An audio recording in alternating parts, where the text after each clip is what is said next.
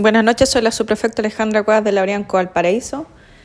Esta Brianco Valparaíso con su equipo MT0 llevaron a cabo en conjunto con la Fiscalía de Análisis Criminal y Focos de Investigaciones de Valparaíso una investigación que culminó el día de hoy,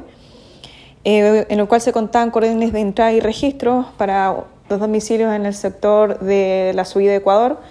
con resultados positivos